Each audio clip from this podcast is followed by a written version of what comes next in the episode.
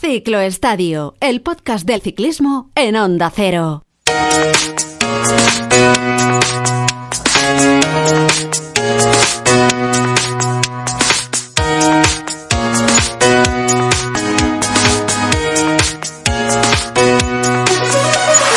Hola, hola, ¿qué tal? Muy buenas, bienvenidos a esta nueva entrega de Ciclo Estadio. Ya tenemos al pelotón a puntito de echar a rodar, quedan muy pocos días para que comience la temporada 2022 y en este contexto ya sabéis que se suceden las presentaciones de los diferentes equipos. Bueno, pendientes estábamos del único equipo español en el World Tour del Movistar y alrededor precisamente del Movistar va a girar eh, esta entrega del ciclo estadio porque nuestro protagonista es el encargado de introducir una estructura eh, con más de 40 años de historia en este ciclismo, en este nuevo ciclismo global que de manera tan vertiginosa se está expandiendo y que llega ya a todos los rincones del planeta. Es ese ciclismo en el que todo se mide, en el que cada esfuerzo se planifica y en el que la estrategia siempre debe estar marcada de antemano. Bueno, su cargo es el de director de rendimiento en un equipo Movistar que tiene puestas muchas esperanzas en este 2022, un año de transformación, con un único gran jefe de filas para las grandes vueltas, como es Enric Mas, también con una última temporada en activo de Alejandro Valverde, pero que sobre todo ha renovado mucho lo que llamaríamos esa segunda línea, con la llegada de Alex Aramburu, con Barta, con Gorka Izaguirre, eh, con Oyer Lazcano, con Rangel, con Oscar Rodríguez, procedente de Astana, o con o con el colombiano Iván Ramiro Sosa, procedente de Ineos y del que por cierto se esperan bastantes cosas. También es cierto que, ha perdido a otros ciclistas importantes, como a Miguel Ángel López o a, Mar Soler. Bueno, el protagonista de Ciclo Estadio, con quien vamos a hablar de las expectativas de Movistar, es como decíamos su director de rendimiento, Pachi Vila, a quien ya saludamos. Hola Pachi Vila, ¿qué tal? Muy buenas y bienvenido al Ciclo Estadio de Onda Cero.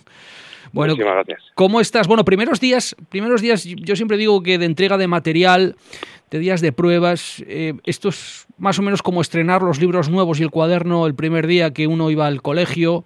No sé, para ti después de tantos años en el pelotón profesional, todo esto de, entrega de material, de estrenar, ¿sigue teniendo algo de liturgia o no?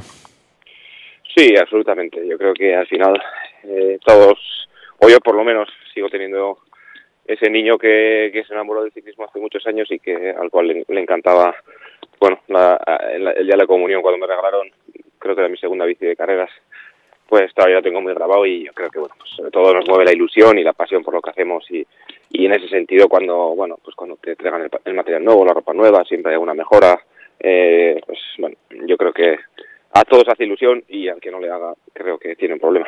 Tiene un problema. Ayer lo hablaba con Pachi Vila. Pachi Vila, eh, ha sido un loco del ciclismo, bueno, loco, un apasionado del, ciclismo. Ayer recordaba los tiempos en los que él corría en Italia, cuando eran muy pocos o cuando erais muy pocos los corredores profesionales españoles que competíais en, una estructura de un equipo italiano. Me acordaba en su momento, pues me acordaba de ti, de Juan Magárate, de Dani Clavero, eh, porque no era fácil para los corredores españoles correr al primer nivel en aquella época en los equipos italianos. Eh, Pachi, ¿Por qué era tan extraño que un corredor de aquí se fuera para allí a correr en, eh, en equipos de primera línea transalpinos? Bueno, yo creo que era simplemente que, aquí, eh, en aquel, ahora con, bueno, con el paso del tiempo te das cuenta de, de la generación que salimos, que era, yo creo que, pues bueno, un poco desde, desde los Freires y compañía hasta Alberto y compañía, pues en esos 10 años yo creo que, que fue una de las épocas doradas del ciclismo, donde, pues bueno, había mucho muy buen corredor y los que no éramos, bueno, yo sí que paseaba en esto, pero luego, pues bueno, eh, seguí un poco los pasos de, de Juanma, para que entonces pues eh, nos unía una, una gran amistad y, y nos fuimos, él se, fue, se tuvo que ir para Italia porque aquí no encontró nadie que le diera la oportunidad y, y bueno, yo pues por nuestra amistad también fui detrás suyo, ¿no? Yo creo que era simplemente un, bueno, un, un hecho de, de espacio en, los equipos eh, buenos del, del Pro Tour entonces de, en España, ¿no? Como podían ser pues la 11 o Van Estrellas Baleares o lo que es hoy, en día Movistar y, y, bueno, había más equipos, pero, pero yo creo que había muchísimos corredores buenos, ¿no? Que tuvimos que, que buscar las castañas fuera de, de España y, bueno, la verdad es que fue una pues una experiencia muy bonita que yo creo que me ha marcado el resto de mi vida. Mm. Oye, eh, mm, es la primera entrevista que te hago esta temporada. Mm, ¿Cuál te gustaría que fuera el titular de la entrevista que te haga en diciembre, dentro de 11 meses, cuando acabe la temporada? Pues... Eh, mm, complicada. que, ¿eh? el, no, sí, complicada. No, yo espero que, que, bueno, que en la entrevista se haya dado un paso más hacia adelante. Eh, bueno, en un poco estos tres años de, de bueno, donde hubo desde que hubo un cambio hace hace dos temporadas, esta es la tercera, pues eh, donde se decidió tomar un camino eh, distinto o, dar un, un cambio de, de, la dirección un poco del equipo en algunas cosas, eh, no muchas sinceramente, pero sí creo que importantes.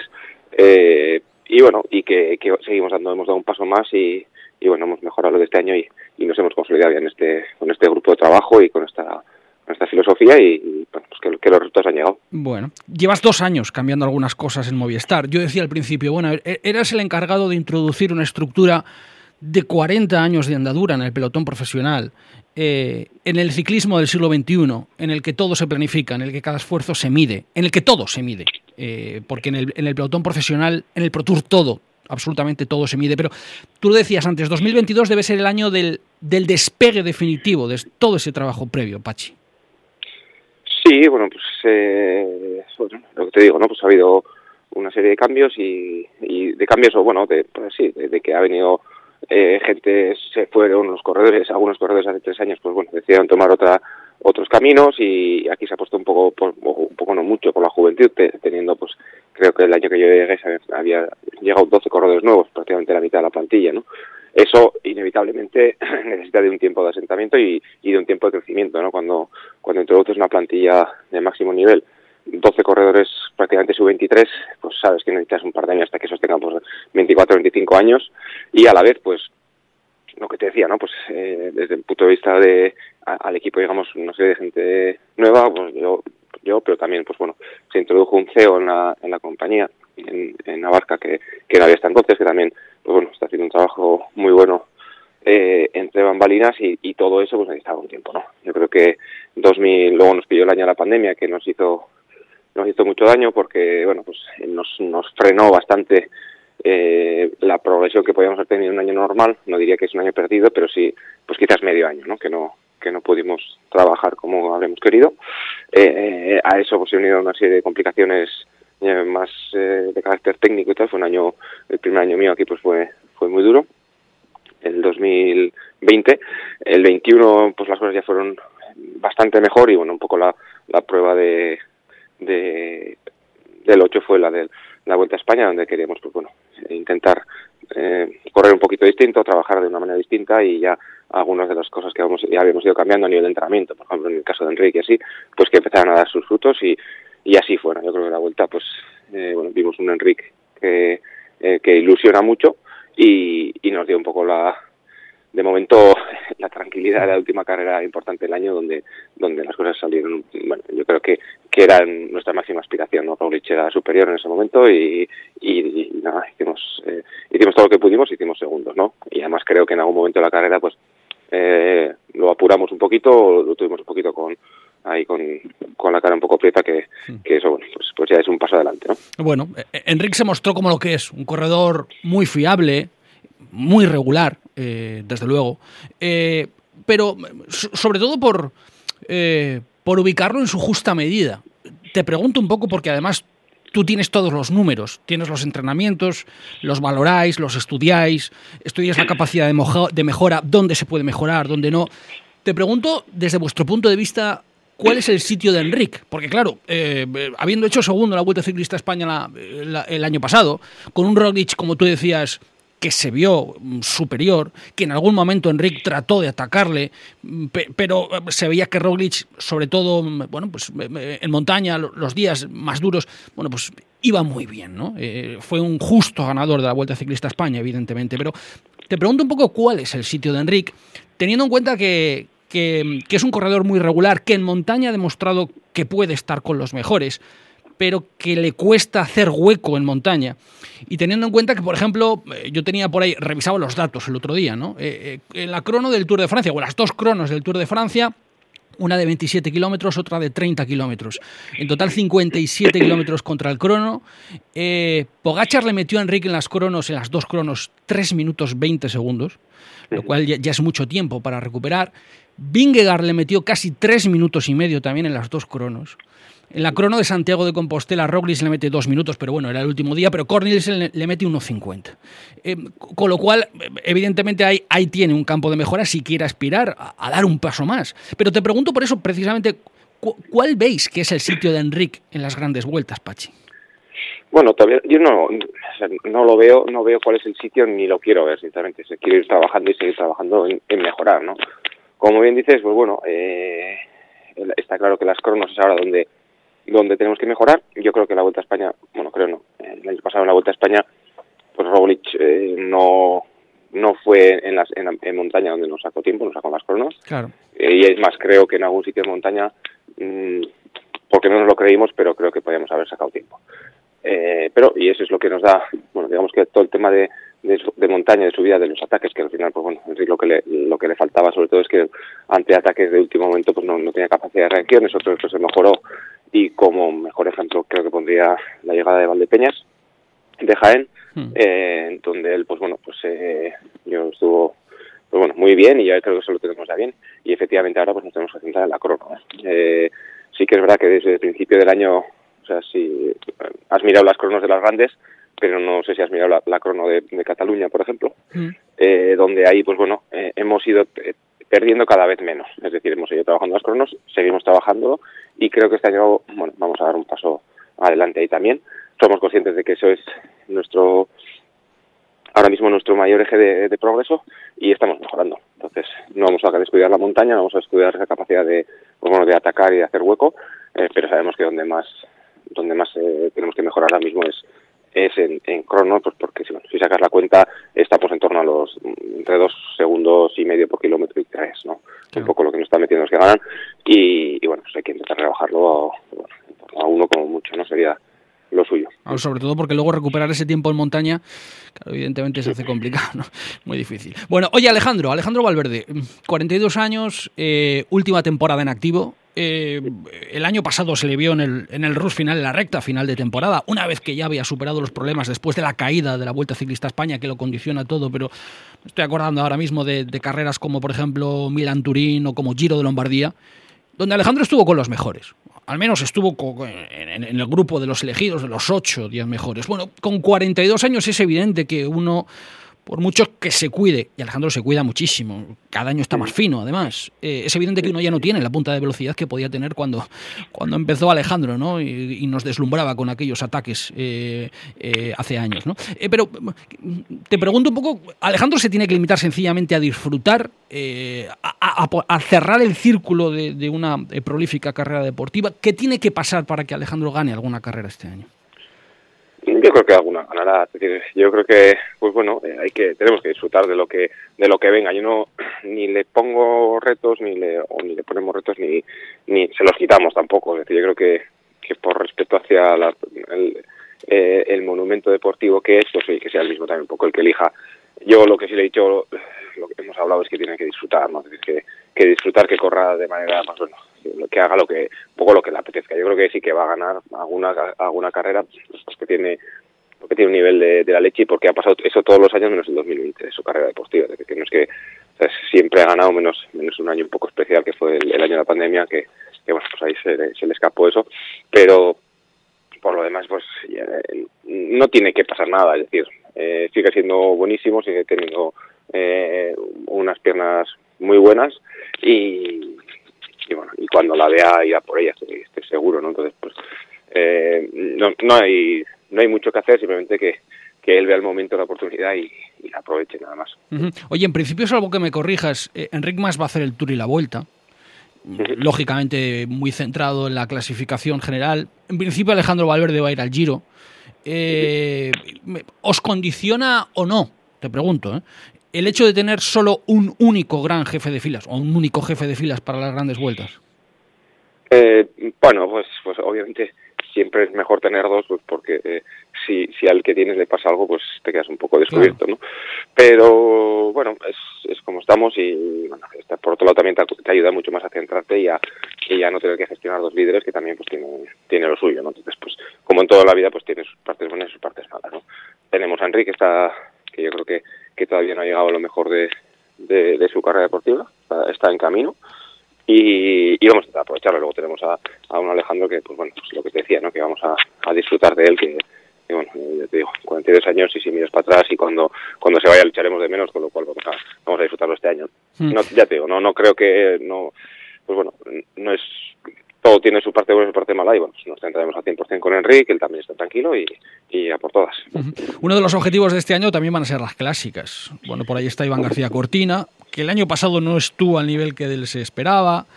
Bueno, cambió algunos aspectos de la preparación que no dieron quizás el resultado esperado. Eh, por ahí está también Aramburu, del que me consta que esperáis mucho, pero te pregunto sobre todo por qué crees eh, que el Cortina que veamos este año, el de 2022, te pregunto si va a ser el Cortina, y me imagino que sí, ¿no? Que esperaréis que, que sea el Cortina que fichó por Movistar hace dos años para dar precisamente un salto adelante, un paso hacia adelante en las clásicas.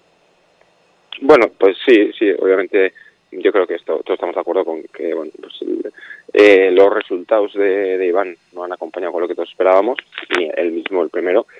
Pero bueno, eh, pues lo he dicho varias veces, ¿no? al final cuando llegas a una estructura nueva, un método nuevo de trabajo, un, pues bueno, eh, un material nuevo, todo, necesitas un tiempo de adaptación. ¿no? Entonces yo creo que, que igual ahí también pues a todos, incluido él, nos ha un poco la ilusión de hacerlo excepcionalmente bien y, y igual por eso mismo también pues, pues todos nos hemos quedado un poco un, bueno, pues una, desilusión, ¿no? Pero, pero hay que seguir trabajando y, lo que te digo, ¿no? Esto, bueno, pues al final, eh, yo siempre digo, ¿no? Que el resultado no puede condicionar, el resultado, bueno, pues, pues obviamente ayuda y te pone el termómetro, pero, pero no tenemos que estar, es decir, en, nuestra capacidad de trabajo, nuestra capacidad de, de, de mejora, el resultado tiene que ser pues bueno, un, un, dato más, ¿no? Obviamente por eso se nos mide y, y los tenemos que conseguir, pero cuando no vienen bien dadas, pues lo único que puedes hacer es pues remangarte más todavía la camisa y trabajar más duro. No puedes hacer nada más. Uh -huh. Oye, Daramburu, ¿qué esperáis? Porque es una de las incorporaciones de las que, bueno, de las que eh, sí que se espera que al menos suba el nivel en determinado tipo de carreras, ¿no?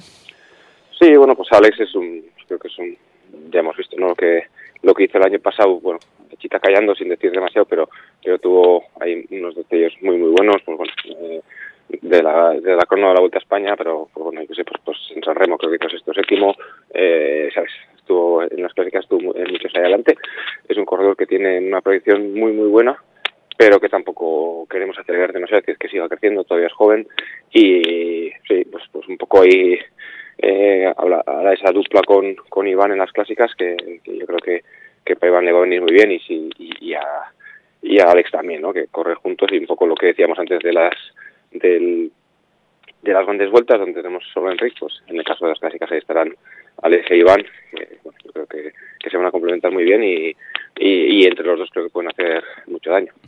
Bueno, ha llegado Iván Ramiro Sosa, 24 años, es un corredor que empezó prometiendo muchísimo, apuntando muchísimas maneras en Ineos, pero que luego el último año ha corrido muy poquitas carreras, él ya buscaba una salida de, de Ineos. ¿Qué puede aportar Iván Sosa? Bueno, pues en el equipo siempre ha habido un poco corredores de este perfil, ¿no? Eh, corredores de escaladores puros que, que han ganado o que pueden ganar ahí, eh, pues llegadas en alto, ¿no? Y es un poco lo que un poco por lo que se le ha traído, ¿no? Ese, tipo de carreras, pues no sé, en Burgos ya hemos visto que ha ganado dos veces, año pasado ahí en, en, en Chalet Renard en, en la Provence, pues para ese tipo de, de carreras, ¿no? De momento creo que lo tenemos que recuperar, pues que como bien dices, viene de un año sin corriendo muy poquito y donde pues se le ha hecho al duro, eh, yo creo pues lo que dices también, pues un poco con todas las expectativas que hubo en su día, que ya había firmado por Trek, vamos a acabar en Ineos, un poco parecía que era, eh, pues bueno, casi casi el nuevo Bernal o así, y, y bueno, luego poquito a poco ha ido perdiendo fuerza y, y eso, pues bueno, pues, eh, quieras que no, en, en algún lado, en algún un poquito de, de mella deja. Y nada, tenemos que recuperar, que vuelva a tener un calendario estable, que, que tenga carreras buenas, eh, bueno, pues que entrene y compita lo que toca y, y que vaya mejorando y bueno, ir conociéndole. Porque uh -huh. también acaba de llegar y todavía no, no lo conocemos demasiado. Oye, hablabas de, bueno, de, tener solo un jefe de filas para las grandes vueltas, en este caso Enrique. Mm, no voy a darle muchas vueltas al asunto porque es agua, agua pasada, pero si la Vuelta a España del año pasado volviera a empezar, ahora, mm, más allá de la espantada de Miguel Ángel López, ¿eh? ¿cambiarías algo o no? Mm, no, no, no, sinceramente, a ver, eh, no, no creo que cambiando desde el principio de la Vuelta a España con eso se solucionaría eh, todo, ¿no? O alguna cosa. Creo que, bueno, pues yo creo que el, el, equipo trabajó bien y hicimos lo que lo que tocaba y, y por el camino pues eh, hubo una serie de malentendidos que, que hicieron que la vuelta no acabara como esperábamos pero pero bueno pues obviamente aprendes y, para la siguiente pues apuntas Bueno, eh, ¿tú tienes la sensación de que López actuó como actuó por despecho, por enfado, o porque ya sabía que se quería marchar y que se iba a marchar? No, no yo creo que fue simplemente un, gran malentendido y, bueno, pues lo que te digo, fue, un malentendido. Yo creo que Miguel Ángel es una buena persona eh, que en ese momento interpretó unas cosas de manera totalmente equivocada. Pero, pues eh, no, no lo juzgo, eh, puedo hasta en algún momento dado eh, si me pongo a pensar mucho y, pienso, me pongo en situación y veo las cosas con su óptica, igual eh, podría hasta, bueno, eh, entender el porqué. Pero no lo comparto, pero sí, sí lo entiendo.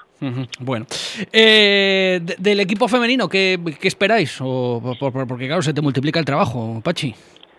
Sí, bueno, pues el equipo femenino el año pasado con la llegada de Anemic y de Emma, yo creo que un paso importantísimo.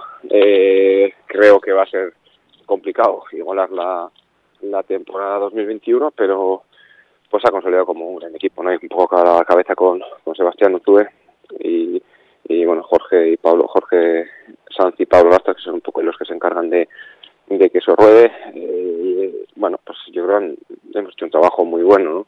Y han puesto el equipo ahí en, en lo más alto, sobre todo con, pues, con, con, la llegada de Mick, ¿no? Que creo que fue un, bueno, pues una cosa muy, muy buena para, para todos, porque al final, pues ya sabes, cuando tienes un líder así de sólido y así de, fiable, pues todo el equipo crece con ella, ¿no? Y hemos, yo creo que el equipo ha dado, más allá de los resultados, pues creo que, en, el desarrollo del equipo y en, la mejora del equipo ha dado un paso muy, muy importante. Y, y bueno, pues, pues ahora lo difícil, como suelen decir, no es llegar, sino Y bueno, después de una temporada como la del año pasado, pues a ver de lo que somos capaces este año, ¿no? Anemix y Gairo, hemos tenido ahí un par de incorporaciones jóvenes, pero muy, muy buenas, que son, pues, bueno, Alenis Sierra y y Sara Gigante, que bueno, que tenemos mucha esperanza puestas en ellas, eh, a la vez como con, bueno, pues eh, Sara Martín, eh, yo creo que es la, el diamante español que tenemos ahora, que, que a ver cómo, cómo crece y bueno, pues yo creo que a nivel de, de rendimiento también hemos dado un pasito para adelante, pero repetirlo del año pasado será complicado en cuanto a resultados. Bueno, eh, Pachivila que además eh, se sigue cuidando muchísimo porque, como lo hemos contado al principio de la conversación, pues es un apasionado de su oficio. Le sigue gustando cuidarse, le sigue gustando entrenar, le sigue gustando salir en bici y hace poquitos días, bueno, pues eh, compartía con todos un gran disgusto en redes sociales, como es el, bueno, pues algo que nos puede pasar a absolutamente a todos cuando salimos a la carretera a andar en bicicleta y es que, tengamos un percance con un coche. Eh, perdiste a un conocido, a alguien cercano a ti, eh, hace poquitos días. Bueno, en esas cosas que de las que, como digo, Pachi, no estamos libre nadie, ¿no? Cuando cogemos una bici y nos ponemos a, dar pedales en la, en la carretera. El disgusto que tienes encima eh, va a pasar mucho tiempo antes de que se te pase, supongo. Bueno, eh, yo creo que el disgusto ya está pasado, eh, porque bueno, eh, bueno, no sé, mi actitud ante la vida siempre ser, intentar ser eh, positivo, creo que la actitud es lo que nos cambia y lo que hace lo que somos.